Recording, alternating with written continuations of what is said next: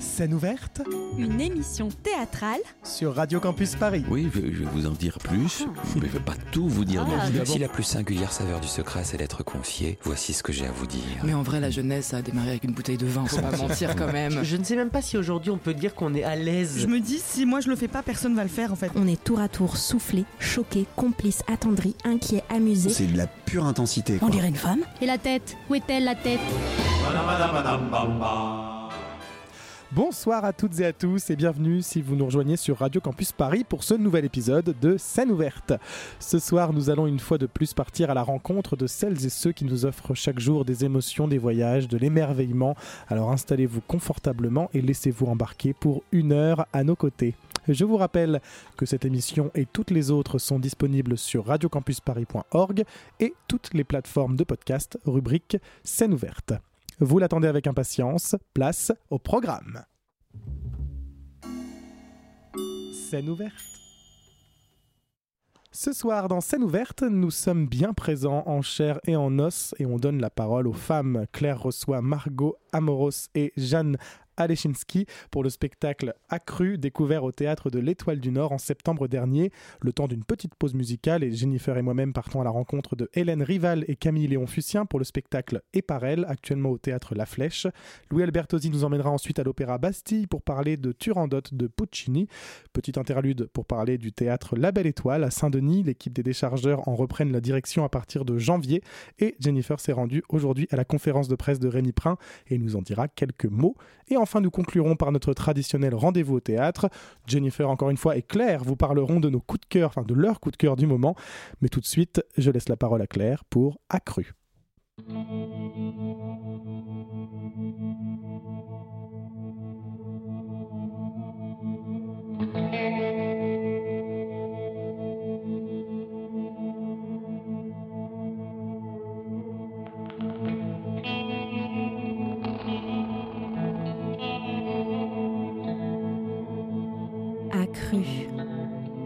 La Férale.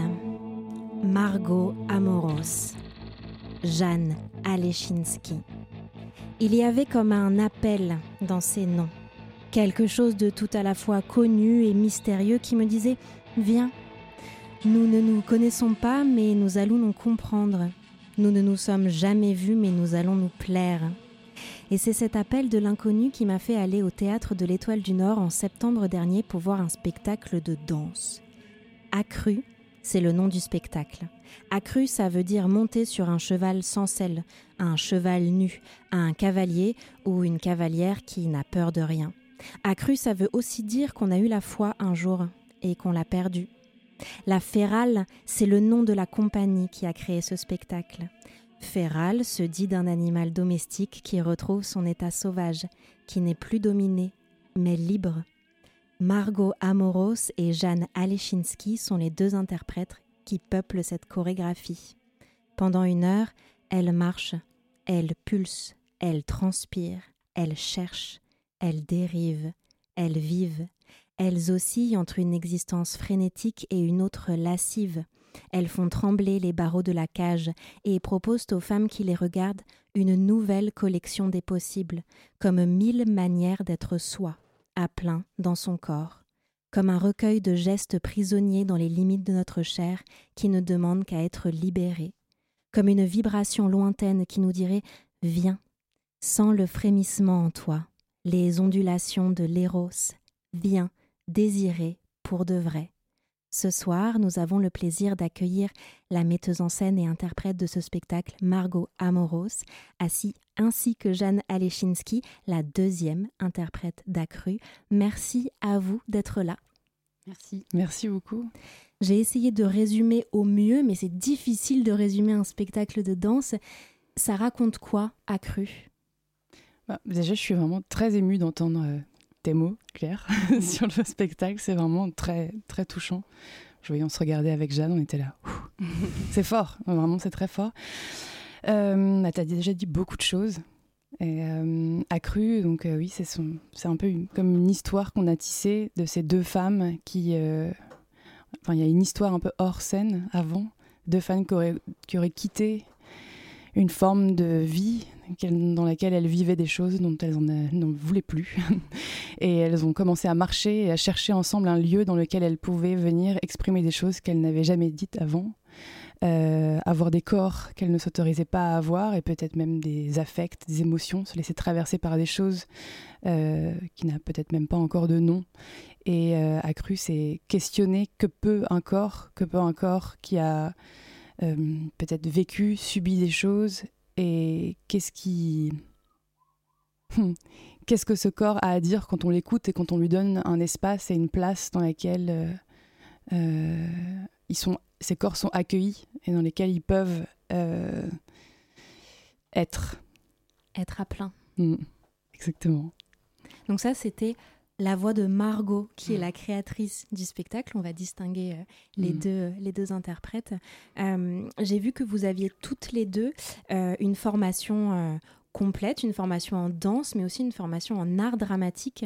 Comment ces deux euh, disciplines euh, s'influent l'une l'autre? Comment est-ce que euh, le théâtre s'exprime aussi dans vos chorégraphies? Oui, c'est vrai qu'on a été formé en art dramatique et qu'on a du coup travaillé beaucoup l'émotion.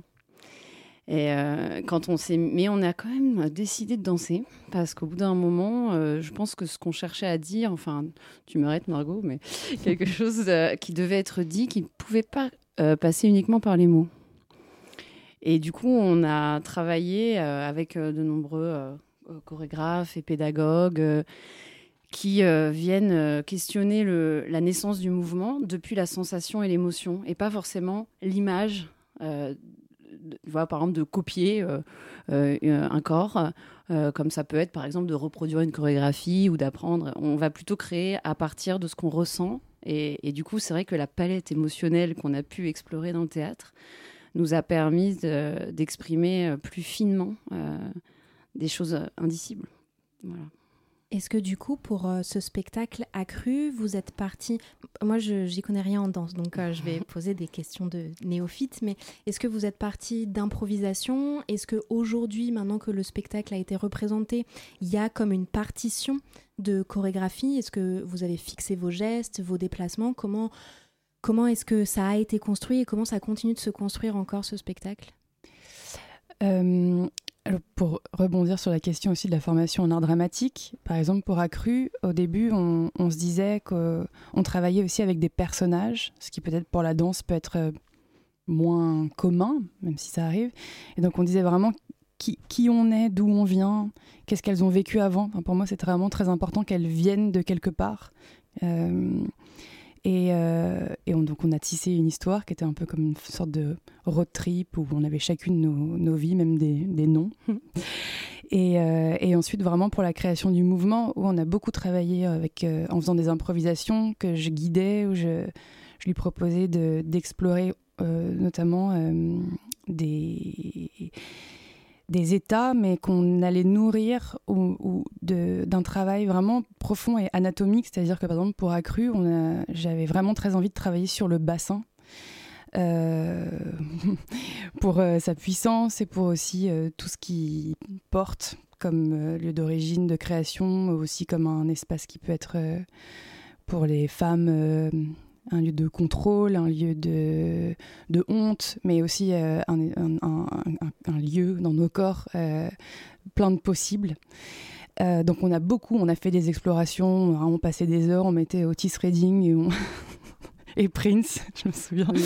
on a, même regardé des vidéos de Prince qui a un bassin euh, eh incroyable. assez exceptionnel. Assez exceptionnel. Inspiré par les plus grands finalement. Inspiré par les plus grands. Bien Donc voilà, ça par exemple, on faisait des impros, on savait pas trop pourquoi, mais on disait ok, comment ça s'exprime le bassin, comment, comment on travaille, comment on bouge avec ça, euh, et puis tout ce qui contient. Donc on travaillait avec les organes sexuels, qu'est-ce que ça fait de se connecter à ça, mais aussi les, les guts. On a vraiment fait le viscéral. Ouais. Mm tout un travail là-dessus. Euh, après, je vais peut-être pas raconter tout ce qu'on a fait dans la pièce, mais en gros, et après, à partir de, ces improvisations, on commençait à écrire, on commençait à fixer des choses. Tu parlais de partition, Claire. Effectivement, la, toute la, tout est très partitionné. Euh, vraiment, on sait à, chaque fois, on sait exactement ce qu'on fait, pourquoi on est là, et, et aussi euh, qu'est-ce qui nous qu'est-ce qui nous habite et qu'est-ce qui nous meut pour bouger. C'est-à-dire qu'on a, le mouvement est toujours connecté à, à quelque chose de très clair qu'on est en train de dire. C'est jamais du mouvement. Rien n'est gratuit. Non, Oui. c'est jamais du mouvement pour du mouvement ou parce que ah, ça, je trouve ça beau et ça m'intéresse, ce qui est tout à fait valable aussi en danse. hein. Mais là, c'est toujours nourri vraiment d'une nécessité profonde qu'on a chacune travaillé. On a pris du temps, on a écrit, on a dessiné. Euh, voilà. Oui, moi en tant qu'interprète, j'ai toute une histoire en fait euh, de, que je me raconte euh, et qu'on- grâce à Margot. euh, et euh, et il y a une dramaturgie en fait, euh, vraiment une histoire. On rentre, je sais pas si tu, tu te souviens, mais on rentre.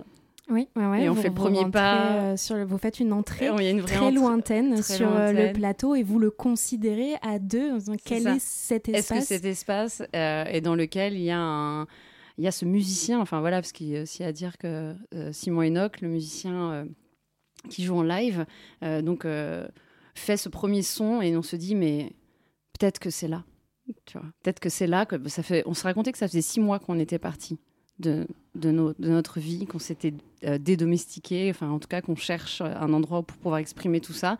Et du coup, quand on se dit ah mais regarde, il est presque hanté par ce cette musique. Et du coup, on y va pas à pas. Et les premiers pas, chaque pas est, est très nourri de cette, de cette curiosité, par exemple. Tu vois, de est-ce que c'est possible ici de C'est toujours de un point d'interrogation. il y a, voilà.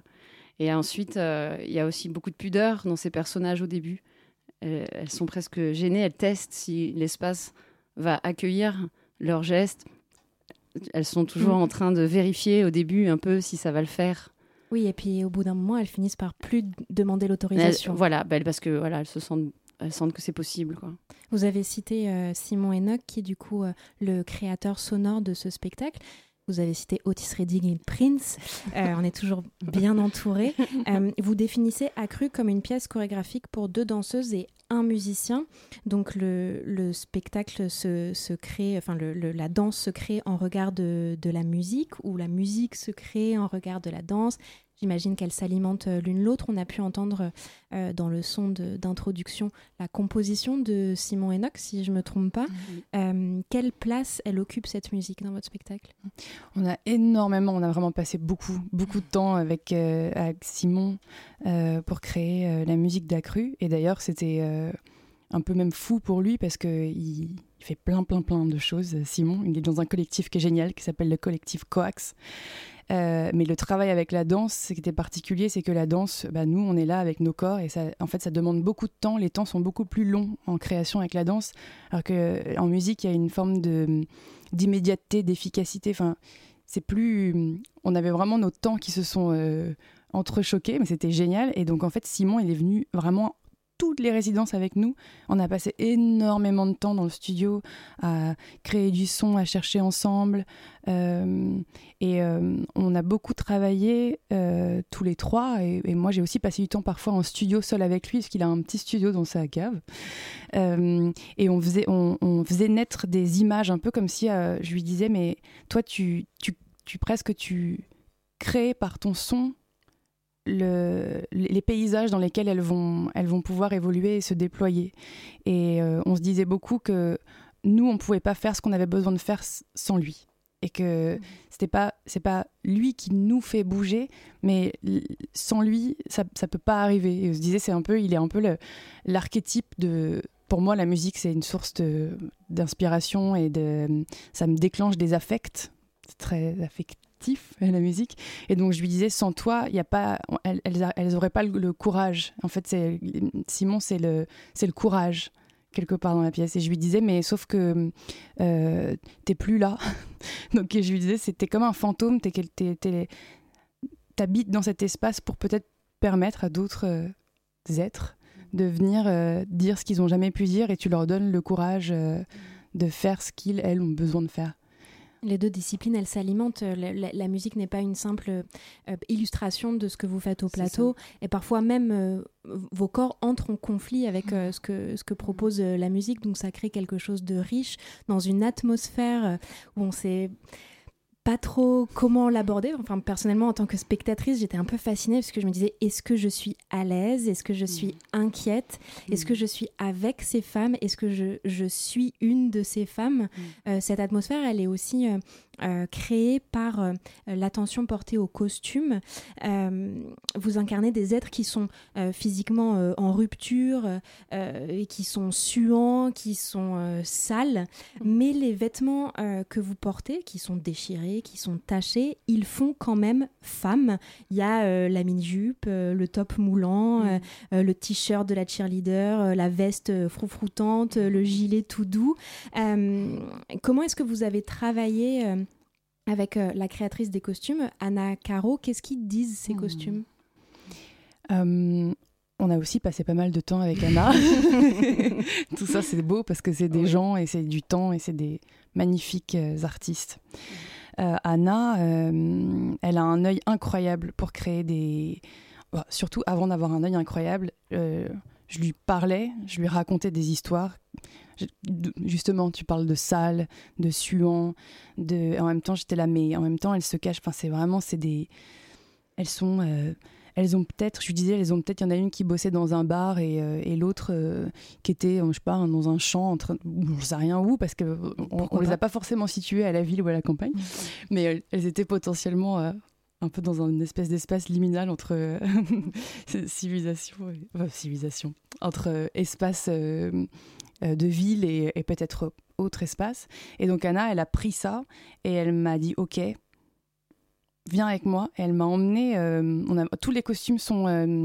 Il n'y a rien de neuf. C'est, on a fait que de la, que de la récup, que de la free, vraiment.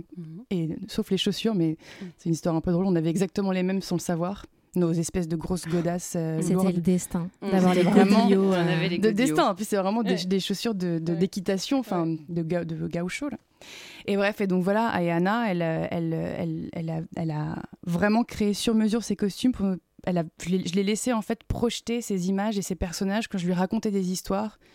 Et elle, et elle m'a dit, ok, je, toi, je te vois comme ça, Jeanne, je la vois comme ça. Et elle créait euh, le- les jeans, par exemple le jean de Jeanne qui est Mhm. complètement découpé. ouais. Ce que je lui ai dit, je crois qu'il y en a peut-être une qui, comme elles ont marché pendant longtemps, qui s'est vautrée, ouais, Ouais. ou qui a enjambé un- Une barrière. une barrière. Ouais, ça lui a pas réussi.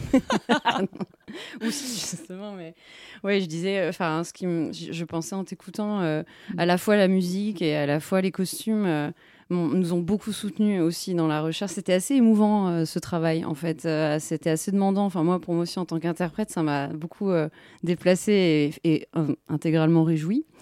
Mais comme c'est des femmes qui cherchent à se faire des corps qui sont capables d'accueillir leur propre puissance. Mais en fait parfois on ignore notre puissance. Et du coup d'avoir ce- ces costumes, d'avoir la musique qui, comme si elle ouvrait des espaces aussi à l'intérieur de nous.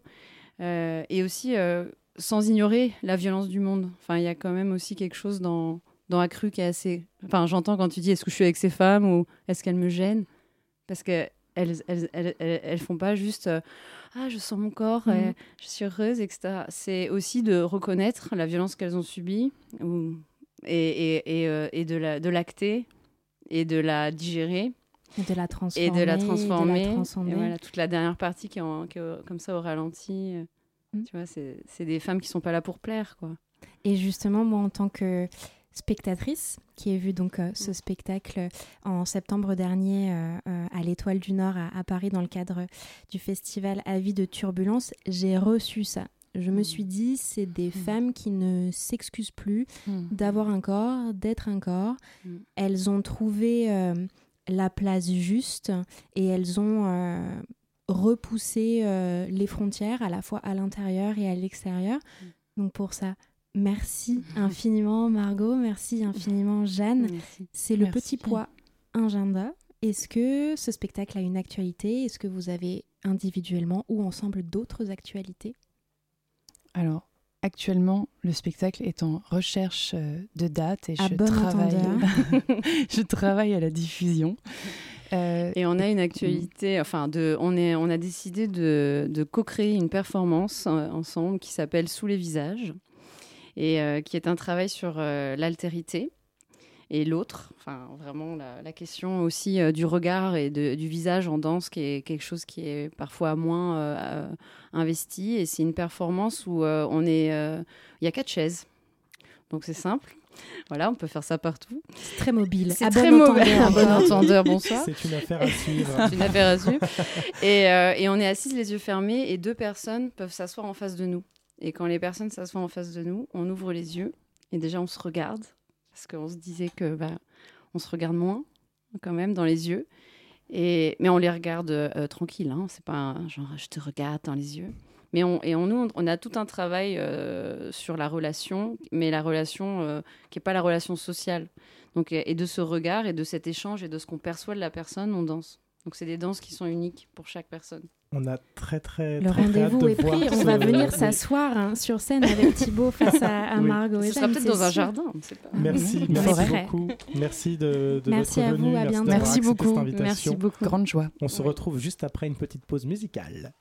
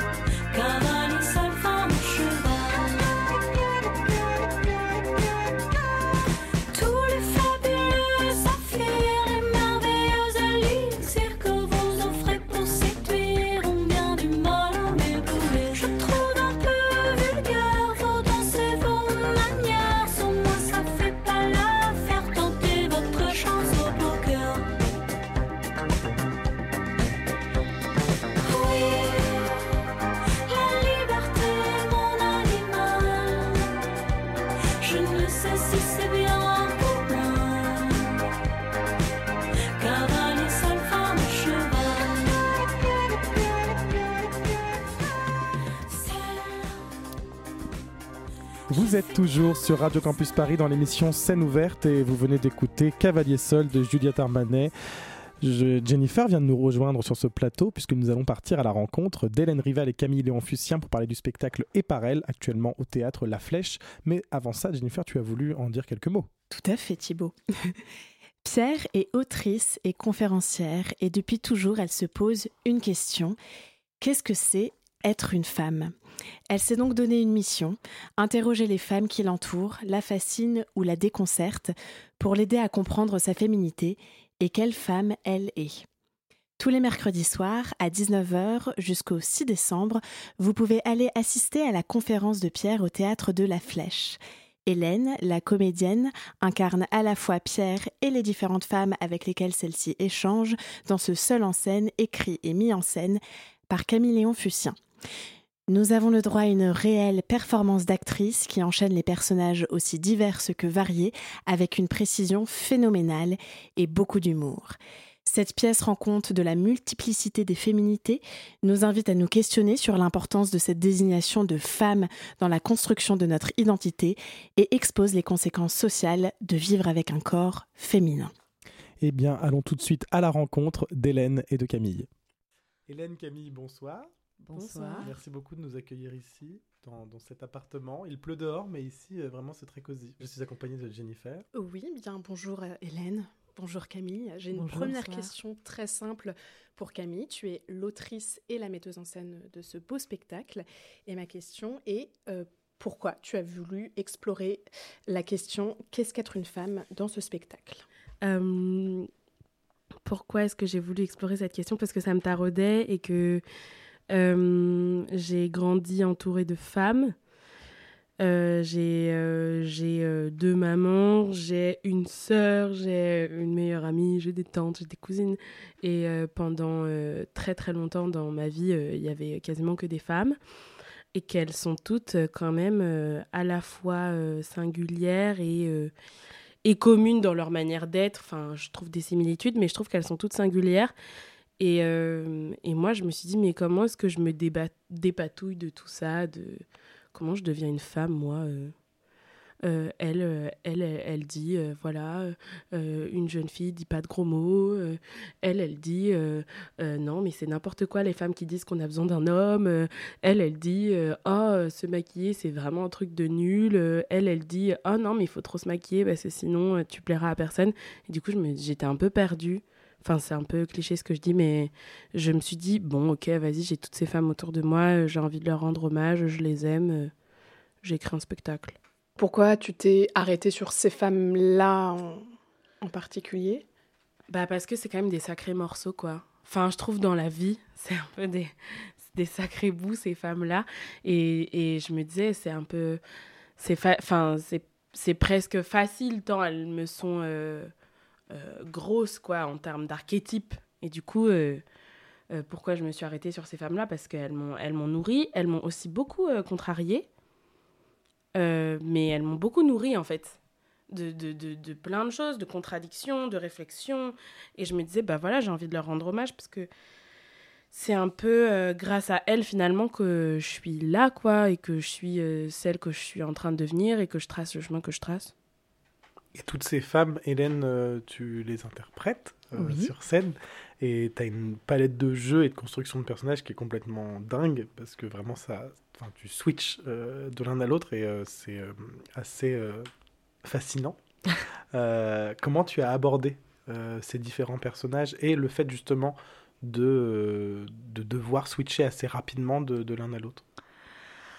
Euh, bah ça, ça a été un très gros travail, très gros travail en amont. Euh, bah, la question des switches, si, parce que c'est vraiment une, Enfin, il y a eu un vrai travail sur les transitions, sur comment on passe de l'une euh, à l'autre, mais avant d'arriver à ça, il fallait savoir qui elles étaient et vraiment les caractériser l'une, enfin les unes et les autres, euh, vraiment de manière très pardon, très précise, beaucoup plus précise. Donc on a fait un gros travail, surtout euh, personnage par personnage en fait. Ça a été vraiment euh, le travail, il s'est fait là, il s'est fait entre ce que Camille me racontait de ces femmes, ce qu'elle avait envie aussi que je récupère de ces femmes. Euh, parce que tout n'est pas à prendre, parce qu'il fallait aussi que moi je fasse mon chemin, donc que je fasse les autres 50%, que j'y mette de moi ce que je comprends, de ce que j'entends. Euh, voilà, pour construire vraiment des personnages qui sont à la fois ces femmes que Camille a imaginées et celles que moi je reçois et que moi j'imagine. Euh, la plupart, je les ai pas rencontrées, et je les ai pas rencontrées en tout cas avant de les jouer. J'ai fini par les rencontrer petit à petit, et même si je les avais déjà vues avant, euh, je les ai vues une fois, donc pas assez pour, euh, pour comprendre réellement qui elles sont et comment elles fonctionnent, ni comment elles s'expriment d'ailleurs. Euh, voilà, donc ça a été. En fait, ça s'est beaucoup construit en, en communiquant avec Camille sur euh, qu'est-ce que elle, elle veut en faire, qu'est-ce que moi je comprends et, euh, et qu'est-ce que j'ai envie d'en faire aussi. Sur la préparation des personnages, tu les as préparés avant d'avoir le texte?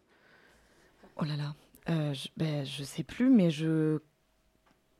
Il me Non. semble Est-ce qu'il y pas. a eu un travail d'improvisation avant Non, non, non, on, a- un- on avait le texte. Euh, Euh, Il y avait le texte, Non, mais c'est un peu plus. Non, t'es chou, mais c'était un peu plus brouillon en vrai. Non, mais il y avait, bah, il y avait les y trois avait- premiers les trois personnages, premiers- ils ouais. existaient. Les trois premiers personnages, ils ont, ils Ils, ont existaient, existé, de- euh, ils depuis existaient toujours. depuis longtemps. Et euh, du coup, en fait, on a d'abord travaillé sur ces trois personnages-là, mais, euh, mais, euh, mais Camille, tu m'as pas fait travailler directement avec le texte, par contre. Parce que c'était Ouais, justement important pour toi de travailler d'abord dans une mise en corps pour. Ouais. euh, bah, pour qu'ensuite, en fait, le texte, il vienne presque naturellement, en fait. Il y y a quelque chose qui fait que de l'ordre de...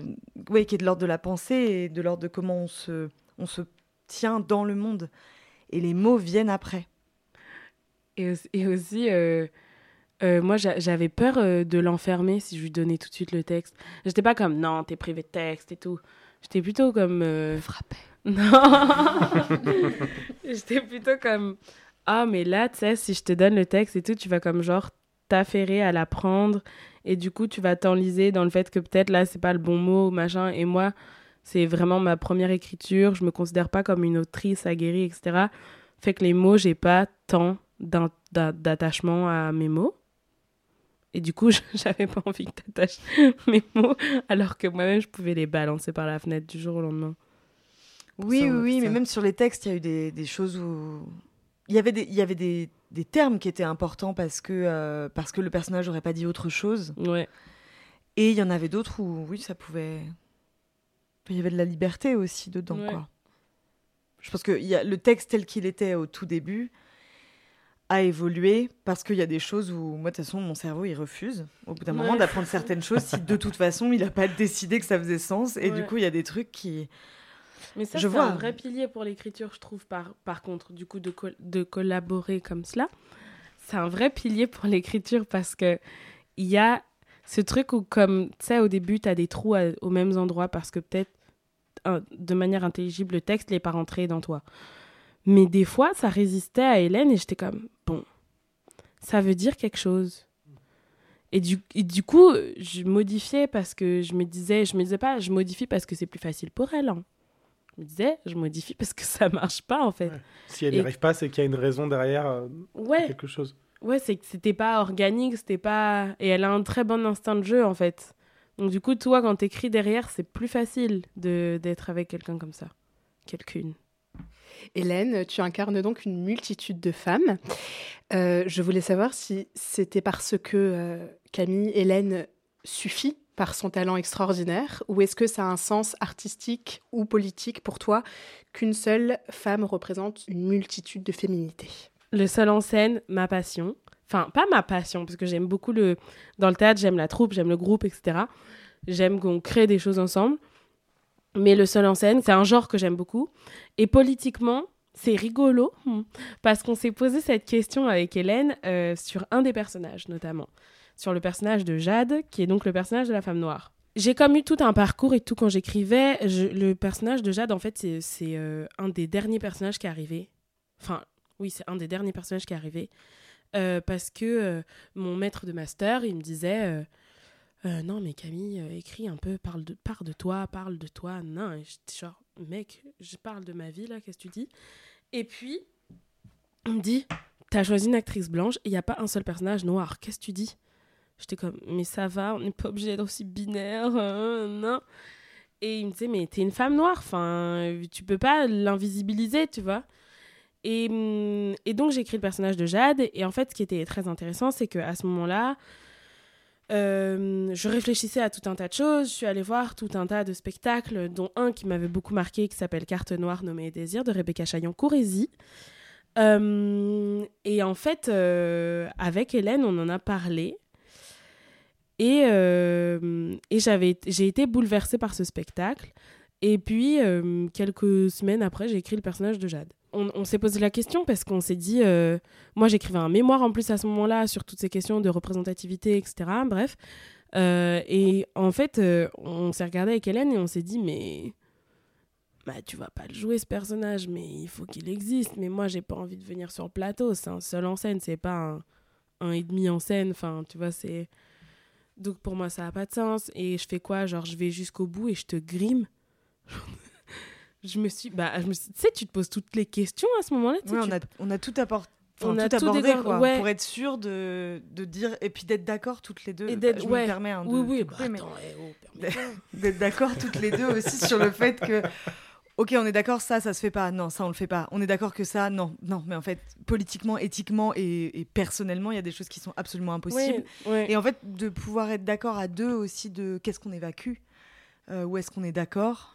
Mais en fait, je crois que c'est moi, c'est le fait que Hélène est quand même une personne que je qualifierais comme une alliée, ce qui est hyper important dans le travail, etc. Artistique, humaine et politique. Et donc, il y a, y a- y a vraiment quelque chose où moi, j'avais pas la charge raciale de euh, soit je te le propose et tu dis oui, mais en fait, je m'attends à ce que tu, dis, dises non. Soit je vais te proposer des solutions, mais je sais qu'elles vont pas me convenir et toi, tu vas rien oser me dire. Et du coup, j'ai pu lui sortir vraiment toutes les énormités qui me passaient par la tête. Et elle, elle était comme en train de jouer au ping-pong avec mes, mes idées. Et, et c'est là qu'on s'est dit, euh, elle m'a dit, mais en plus, je comprends que tu veuilles pas le jouer. Enfin, je comprends que tu veuilles pas aller sur le plateau. Et c'est elle qui a eu l'idée de, de le faire apparaître euh, de manière sonore. Et en fait, dans la première version qu'on a modifiée depuis, Mais Hélène disait, parce que c'était d'un commun accord et que c'est sorti comme ça, j'avais pas écrit d'intro pour Jade, c'est elle qui l'a dit. Elle, elle m'a dit écoute, moi, euh, voilà, pendant le spectacle, j'arriverai, je dirais, euh, pour des raisons qui me semblent évidentes, j'ai choisi de ne pas interpréter le prochain personnage. J'étais comme, ok, bingo, c'est genre hyper cool de dire ça et tout. Depuis, on a modifié parce qu'on a pas mal de gens qui n'ont pas compris. mais, mais, hum, ouais, voilà. Donc, du coup, oui, c'est politique euh, euh, que, que, par exemple, le personnage de Jade ne soit pas joué par Hélène. Euh, mais avant tout, le choix de faire un seul en scène, c'est totalement juste artistique et c'est juste, j'ai envie de rêver et j'ai envie de faire rêver les gens. Et Hélène, elle est juste incroyable. Enfin, c'est trop fou de voir quelqu'un qui interprète autant de personnes. Enfin... Je suis d'accord. Tu- Enfin, des fois, je la reconnais pas en fait. Je sais pas qui c'est. Je me dis, elle est où Hélène là-dedans Et ça, c'est trop cool. C'est très impressionnant. Pierre, qui est, euh, qui est cette femme qui est le, le fil conducteur un peu de, de cette histoire. Et si on demandait à Pierre pourquoi elle a écrit sur ces femmes-là? Parce que c'est c'est Pierre dans l'histoire qui écrit sur ces femmes au final. Qu'est-ce que qu'est-ce qu'elle répondrait? Je crois que Pierre, elle, elle a- c'est une scientifique et, euh, et ce qui l'intéresse, c'est euh, euh, ce qui l'intéresse, c'est d'aller d'aller explorer, d'aller euh, d'aller observer autour d'elle, de, de décortiquer, de comprendre ce qui l'entoure. Euh, je suis pas sûre que, par exemple, pour Pierre, il y ait euh, le même affect euh, qui, qui a pu peut-être avoir pour l'autrice, en premier lieu, sur le choix des femmes. Euh, je, je crois que Pierre, il y, y a vraiment un œil scientifique qui se rajoute. Et ensuite, il y a une, une volonté de- d'aller mo- montrer au monde les découvertes qu'elle a faites. Euh, les découvertes incroyables qu'elle a faites sur, euh, sur comment, en fait, on peut être euh, une femme et comment, et comment aussi on peut en être 15 et comment, en fait, on a le choix. Et, et c'est à la fois génial et à la fois vertigineux. Mais je crois que, oui, Pierre, elle les a choisis parce que elle représente une multitude que, que ça lui permet d'aller chercher plein de petits détails très très différents et qu'ensuite, en étudiant ces détails dans son laboratoire de recherche, et, et ben elle, a, elle, a, elle a fait des liens entre tout avec, euh, avec des petits bouts de fil rouge de laine, euh, avec des petites épingles, et elle a tout recoupé, elle s'est dit Eureka, j'ai trouvé. En fait, il n'y a rien. et euh, non, non, parce que personne ne sait. Mais, mais, mais je crois que oui, il y a, y y plus. C'est c'est vraiment un choix de. Elle est allée chercher autour d'elle parce que c'était ce qu'elle avait de plus immédiat. Et ensuite, elle s'est dit mais je trouve pas, je comprends pas forcément, ou alors je trouve, j'ai besoin de comprendre, et elle est. Je sais pas, elle a regardé autour d'elle, je crois que c'est ça. Mais euh, avec un œil de scientifique. C'est une chercheuse, Pierre. Elle débusque. Il y a des moments plus corporels dans le spectacle, voire euh, danser, sans parole.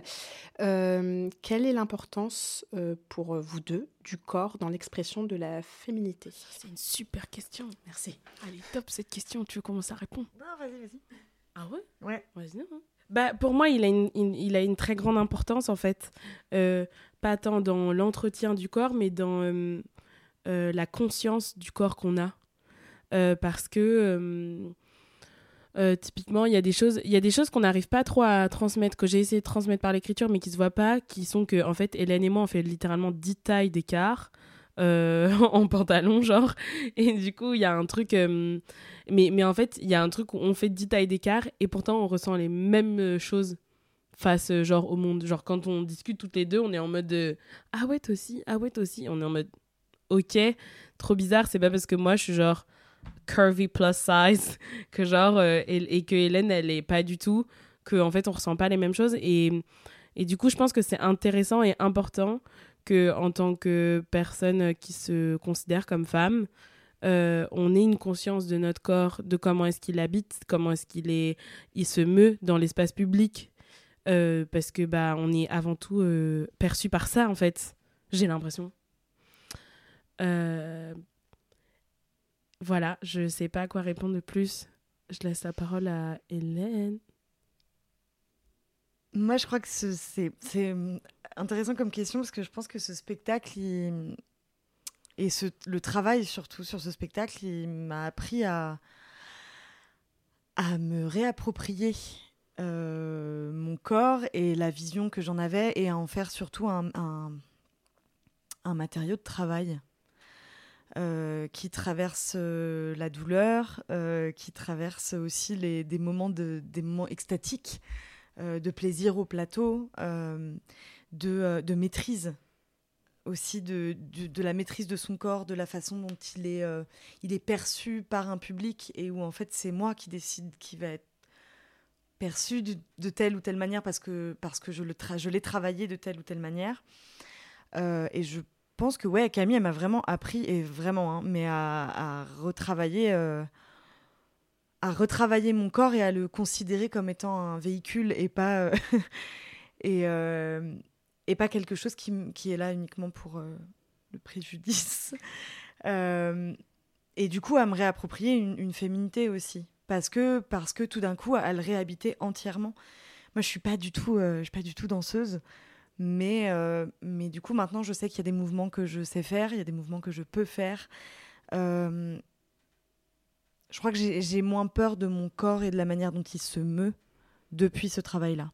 mais qui est grâce aussi énormément à Lucie Bancipos, qu'on salue, euh, qui a chorégraphié euh, les moments dansés dans le, dans le spectacle, mais qui, au-delà de ça, a une vraie approche du corps dans le travail. Enfin, elle, elle, elle, elle, elle est danseuse au départ, mais elle a une vraie approche du corps. Et donc, moi, quand je l'ai vue travailler avec Hélène, ça a été une métamorphose, mais littéralement, quoi. Oui, c'est un réel accompagnement. Il y a Ouais. eu vraiment quelque chose. Donc, euh, bravo Lucie. Ah ouais, super. Euh, bravo et bravo Hélène, bravo bien Hélène, sûr. euh, Bien sûr. Super. Bravo Maëva qui nous aide. Qui, Bravo Maëva. Qui nous aide à la mise en scène, Maëva Liem, qu'on salue, qu'on embrasse, qu'on aime. Mais merci, merci beaucoup. Euh, vous jouez encore euh, jusqu'au 6 décembre au Théâtre La Flèche à Charonne. Il vous reste donc trois mercredis. C'est ça. À 19h. C'est ça. Et on, on- bah, on ne peut que vous inciter à courir. Tout à fait. Ou voler, ou, ou, ou y aller à vélo, ou marcher, mais en tout cas y aller très vite, euh, de toute évidence. Mais oui, Voilà. venez, venez, venez, venez, venez. Ouais, et puis comme on dit, on rit, on pleure, mais on passe surtout un bon moment. Et c'est sur ces mots que s'achève cette interview. Merci Camille et Hélène pour cet accueil chaleureux. Oui, merci beaucoup Hélène et Camille. Et je voulais profiter de ce petit euh, moment d'énergie, de pouvoir féminin pour euh, saluer la programmation du théâtre La Flèche, qui en cette fin d'année, sur six spectacles, nous propose cinq seules en scène de femmes. Si vous voulez assister à une superbe performance d'actrice, vous pouvez, après avoir admiré Hélène Rival, prendre vos places pour aller voir Mathilde Charbonneau dans Madame M, un spectacle, un spectacle biopic de Jacqueline Maillan, une grande comédienne de boulevard. C'est une belle ode aux femmes drôles et ça se joue tous les jeudis à 19h jusqu'au 7 décembre. Merci Jennifer pour toutes ces précisions. Tout de suite, la parole est à Louis Albertosi qui s'est rendu à l'Opéra Bastille pour découvrir Turandot à l'affiche jusqu'au 29 novembre.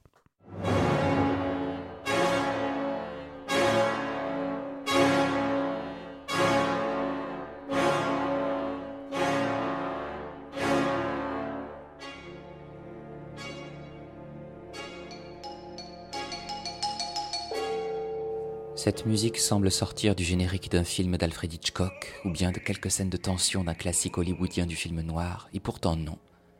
Il s'agit de l'étonnante ouverture du dernier opéra de Giacomo Puccini, Turandot.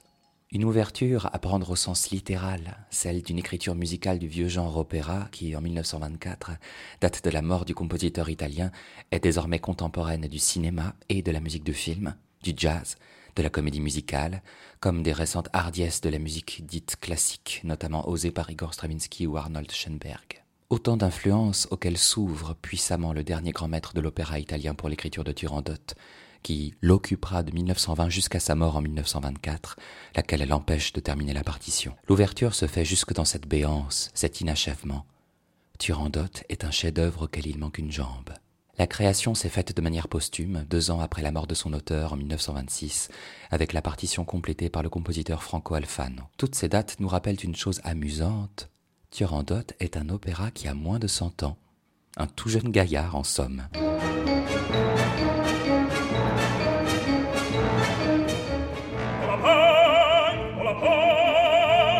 Turandot, c'est le nom du rôle-titre de l'opéra, et dont l'histoire tient une de ses sources dans la vie de la princesse et guerrière mongole du XIIIe siècle, Kutulum, qui imposait à ses prétendants de la vaincre à la lutte pour l'épouser. La princesse chinoise Turandot, elle, impose à ses prétendants de sang royal de répondre correctement à trois énigmes. Mais la moindre erreur leur est fatale puisqu'elle entraîne la décapitation. C'est ainsi que commence l'opéra de Puccini. On prépare l'exécution publique du prince de Perse qui n'a apparemment pas eu de chance aux devinettes.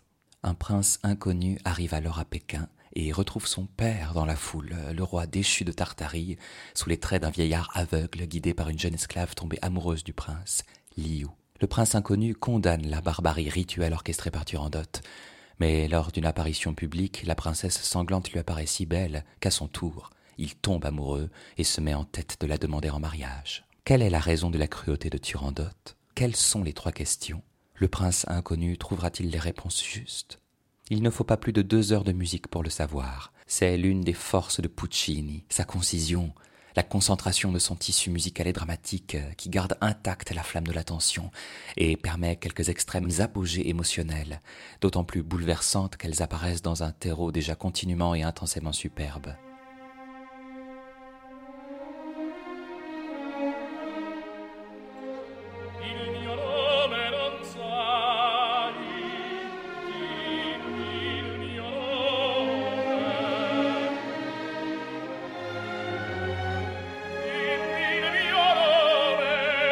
L'Opéra national de Paris reprend la production du metteur en scène Bob Wilson, créé au Théâtre Real de Madrid en 2018. Plutôt que de mise en scène, on pourrait parler de traduction dans la langue théâtrale de Wilson, tant son travail paraît construit sur la continuité, ou tout au plus sur des infimes variations produites avec une syntaxe, un vocabulaire commun, un fond en cyclorama, un espace épuré, la lumière qui vignette les personnages, limite la mobilité, sculpte l'espace, mais aussi la gestique précise, le jeu presque systématiquement de face, les maquillages blafards, les costumes soignés participant à l'immobilité de certaines figures, etc.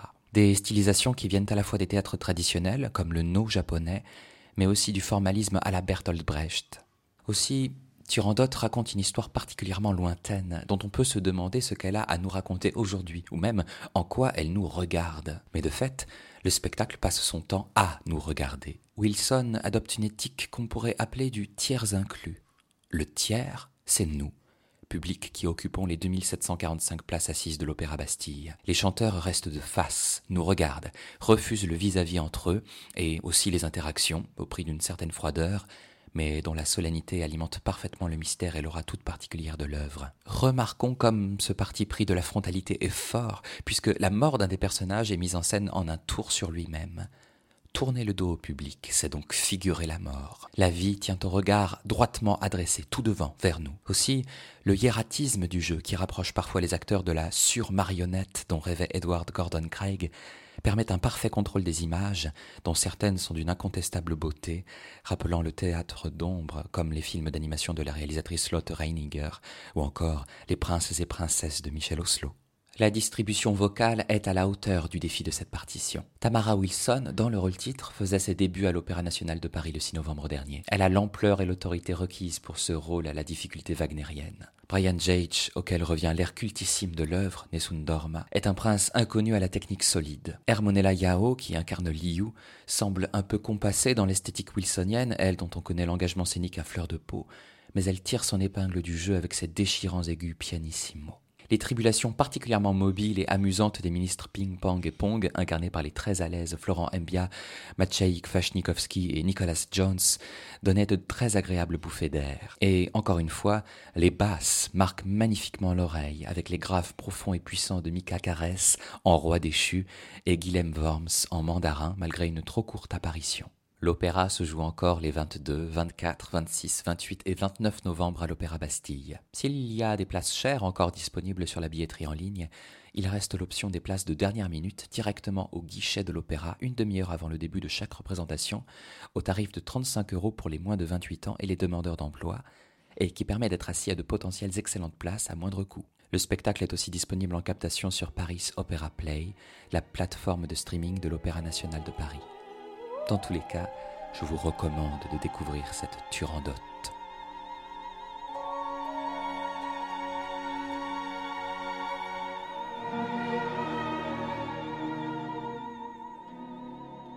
Merci Louis, toujours un plaisir d'écouter ces retours à vif si inspirés et inspirants.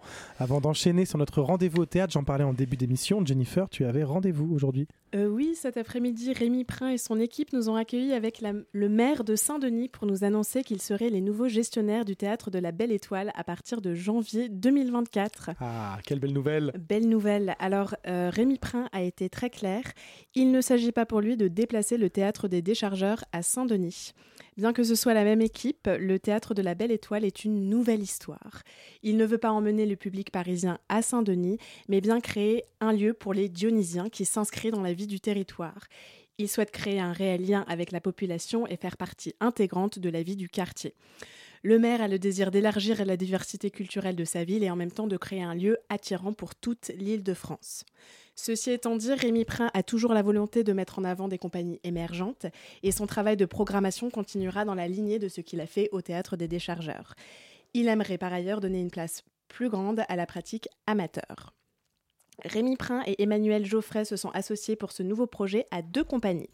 La Bande à Léon, représentée par Audrey Bertrand, comédienne et metteuse en scène, une compagnie implantée sur Saint-Denis, spécialisée dans les actions culturelles sur le territoire. Ils ont à cœur d'aller à la rencontre du public, d'écrire avec et pour la population locale et de faire de leurs événements l'occasion de rencontres, de débats et de discussions. Ils se sont également associés à Compote de Prod, représentée par Valentine Ah Roux. mais oui, donc on connaît bien ici Compote de Prod. C'est vrai? Bien sûr. Bah, ça ne m'étonne pas parce que c'est une boîte de production spécialisée dans le spectacle jeune public, Et musical. multidisciplinaire et tout particulièrement euh, de comédie musicale, qui avait la volonté de s'associer à un lieu pour proposer à ces jeunes compagnies un laboratoire de création et qui souhaite également travailler avec les écoles de la ville à l'éveil culturel de leurs élèves. Donc la Bonne Étoile est donc maintenant un lieu public, enfin ça l'a toujours été, mais je veux dire contrairement au théâtre des, des chargeurs qui était privé. Le maire a annoncé qu'il bénéficierait d'une subvention annuelle de 50 000 euros et qu'ils avaient une complète liberté artistique. L'organisation de ce nouveau lieu n'est pas encore complètement définie, beaucoup de points sont encore en travail et en discussion. Ils, aimeraient être un endroit ouvert tout le temps et à tous, un espace de convivialité. On nous a même parlé d'un bar, d'un restaurant, etc. Quelque chose de fabuleux, fabuleux. Mais tout ça reste encore pour le moment très flou. Une chose est à peu près sûre, un spectacle de théâtre par soir sera proposé du mercredi au dimanche. La première vraie saison sera en septembre 2024. Ceci étant, des événements culturels sont prévus à partir de janvier et tourneront sûrement autour des thèmes sportifs, faisant écho aux Jeux Olympiques qui auront lieu à Paris cet été. Merci beaucoup Jennifer, ça, vraiment c'est une très très bonne nouvelle, Je- on est très content ici chez, chez Scène. Ouverte. Tout de suite, rendez-vous au théâtre. J'aimerais aller au théâtre, mais je sais pas quoi voir. Ça tombe bien, c'est l'heure de rendez-vous au théâtre. Rendez-vous au théâtre Tous les 15 jours, on vous partage nos coups de cœur. Rendez-vous, rendez-vous au théâtre. Ce soir, dans Rendez-vous au théâtre, on a un petit programme. hein. Je crois que Claire a vu pas mal de spectacles. Euh, Est-ce que tu veux commencer? Mais avec plaisir, Bien. Thibaut. Euh, les Grecs sont les vainqueurs, les Troyens sont défaits, la ville de Troie a été prise après dix ans de siège et il s'agit désormais de se partager le butin. Ménélas, roi de Sparte et héros de cette guerre, convoque son épouse Hélène dans la chambre qu'elle partageait jadis avec Paris. Hélène, après la chute, commence là. Le spectacle écrit et mis en scène par Simon Abkarian raconte cette histoire, cette discussion à bâton rompu, ce dialogue de la fin des espoirs, des passions, des vies libres entre Ménélas et Hélène, respectivement interprétés par Brontis Jodorowsky et Aurore Frémont. L'écriture est belle, dans le même temps poétique et crue. Aurore Frémont est superbe de majesté et de violence et de douceur. C'est une pièce sur la perte, les désillusions, les amours mortes et les puissances déchues. C'est beau et triste tout à la fois. Hélène après la chute de Simon Abkarian, c'est au théâtre de l'Athénée Louis Jouvet jusqu'au samedi 25 novembre, c'est-à-dire ce samedi, tous les soirs à 20h. Ça dure 1h30 et il y a même un tarif moins de 26 ans à 10 euros. Merci Claire. Jennifer, tu es allée voir toi aussi un spectacle? Euh, oui, tout à fait. J'ai une petite euh, obsession monomaniaque sur les seuls en, en scène féminins ce soir. Et je suis allée au théâtre de Belleville voir Hépatique Girl. C'est l'histoire de Claire qui a le culot d'avoir des projets aussi fous que d'acheter un nouvel appartement emprunté à la banque alors qu'elle est non seulement intermittente du spectacle, mais en plus atteinte de trois maladies auto-immunes. Claire raconte sa vie euh, du jour de son diagnostic à aujourd'hui et, et nous démontre à quel point notre société est injustement peu adaptée aux personnes malades qui elles aussi ont le droit de vivre et de rêver. Il ne vous reste que trois représentations pour aller voir ce spectacle, dimanche, lundi et la dernière euh, mardi prochain, le 28 novembre. Eh bien, courez-y. Claire, euh, c'est de nouveau, la parole est de nouveau à toi. Kim, Club et Mauro accueillent Jonathan dans leur maison. Ils y font des trucs, des expériences, des essais. Par exemple, ils font voler des billes, ils fouettent des gouttes d'eau, ils transforment de la pâte à modeler, ils font de la peinture en chaussons, ils non, ils font de la peinture en chanson et ils dansent en chaussons. Dans ce spectacle, les quatre copains qui parlent peu, agissent beaucoup et n'ont pas de visage posent des questions existentielles sans même avoir à dire les mots. Ça veut dire quoi? Essayer. Est-ce qu'on a le droit de se tromper, de rater, d'échouer? C'est quoi exister ensemble? Est-ce que jouer, c'est inventer? La pièce s'appelle La Maison de mon esprit. Elle a été écrite et mise en scène par le collectif suisse Old Masters et est conseillée à partir de 5 ans. Et moi, j'ai beaucoup aimé, à croire que ce spectacle a réussi à éveiller l'enfant qui dormait en moi et à l'émerveiller de sa magie bizarre, de sa folie douce. La Maison de mon esprit du collectif Old Masters, c'était la semaine dernière au Théâtre public de Montreuil. Le spectacle sera en tournée en Suisse et au Luxembourg début 2024 et de retour à Paris du 18 au 21 avril au Théâtre Sylvia Montfort. Ça donne envie d'être émerveillé, nous aussi. De redevenir des enfants. Bien sûr. Et un dernier petit rendez-vous au théâtre toujours au même endroit, parce que euh, apparemment j'ai la carte euh, au théâtre public de Montreuil. Sur scène, un micro, un écran, un synthé et deux hommes, l'un qui raconte, euh, l'autre qui joue. Dans une mise en place où l'efficacité le dispute à la poésie, le spectacle grès Tentative de sédimentation, écrit et mis en scène par Guillaume Caillet, déploie l'histoire d'un homme ordinaire, son geste de vie depuis le supermarché en zone périurbaine dans lequel il est vigile jusqu'aux barricades parisiennes où il viendra grossir les rangs des gilets jaunes un quasi seul en scène seul en poignant, juste et éclairant sur un mouvement qui a soulevé notre pays à la fin 2019, il y a quatre ans, il y a un siècle, il y a une éternité, un condensé de rage rentrée, de colère nécessaire et une tentative coûte que coûte, mais jamais désespérée de faire face, de faire front. En attendant l'interview de Guillaume Canet et de son acteur Manu Mat dans Scène ouverte le lundi 4 décembre, je vous recommande d'aller voir Grey, tentative de sédimentation au théâtre public de Montreuil, en salle Maria Casares. C'est jusqu'à samedi, tous les soirs à 20h. Ça dure 1h10 et le théâtre propose un génial passe jeune pour les moins de 25 ans. C'est 15 euros les trois spectacles, ce qui revient à 5 euros le spectacle. Je suis hyper forte en calcul mental. Mais qu'est-ce qu'attendent les gens pour courir au théâtre de Montreuil? Il faut y aller. Moins de 25 ans, plus de 25 ans, tous, allez-y. Merci pour ces rendez-vous au théâtre. Nos coups de cœur tous les 15 jours, c'était rendez-vous au théâtre. Merci. Rendez-vous, rendez-vous au théâtre. Et c'est la fin de cette émission. Il est l'heure de vous donner rendez-vous dans deux semaines ou au théâtre de Montreuil. Apparemment, hein, c'est deux endroits que vous pouvez être et où vous serez bien euh, sur Radio Campus Paris. Sinon, voilà, c'est la possibilité. Je vous rappelle que vous pouvez retrouver cette émission et toutes les autres sur toutes les applications de podcast et notre site radiocampusparis.org, rubrique scène ouverte. Je remercie nos invités du jour, Margot Amoros, Jeanne Alechinsky, Camille Léon Fucien et Hélène Rival, mes partenaires d'émission, Claire Sommande et Jennifer Godu. Elle était dans l'ombre, mais elle était là aujourd'hui, Éléonore Duisabo, et notre réalisatrice, Marine Rouvray. Et enfin, je vous remercie, vous, très chers auditeuristes, pour votre fidélité. Et je vous donne rendez-vous eh bien, dans deux semaines sur Radio Campus Paris. Et d'ici là, toujours la même chanson, courez au théâtre